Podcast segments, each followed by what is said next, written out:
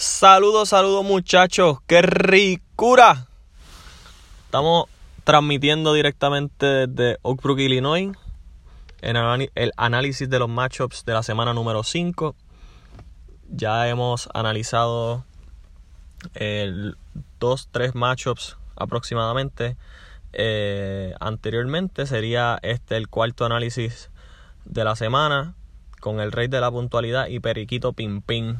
Esto es un matchup que me da mucha lástima en el momento en el que llega, ya que pues Periquito Pimpín ha sufrido la mala suerte o se le ha transmitido la mala suerte de, de Moyo y su bye week.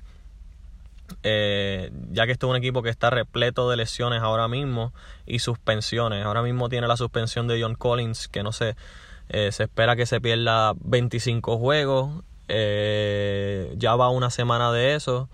Eh, Aaron Fox, Kyle Lowry, Ibaka, Wiggins y Sabonis, todos están o lesionados o con posibles riesgos de perderse eh, juegos esta semana.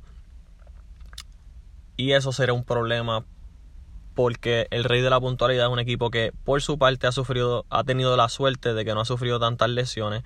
Sí ha tenido la baja de Caris Laver que es dolorosa. Derek Favor que fue un buen ad del waiver eh, volvió a tener molestias en su espalda.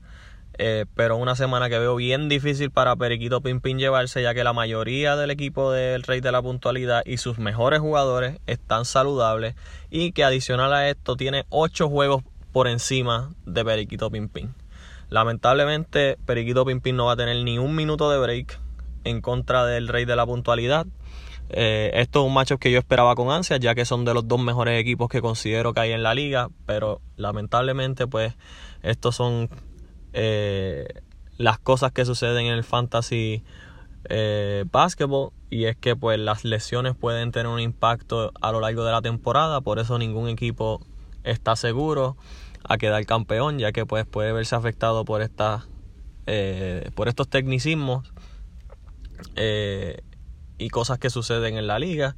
Así que el rey de la puntualidad debería salir victorioso ante Periquito Pimpín de manera bastante cómoda. Me sorprendería que Periquito Pimpín logre ganarle en más de tres categorías, pero conociendo a este muchachito de Gabriel, eh, tampoco se va a dejar. Así que va a estar interesante ver cómo él trata de sacar una que otra categoría, por lo menos llevarse de 3 a 4 esta semana.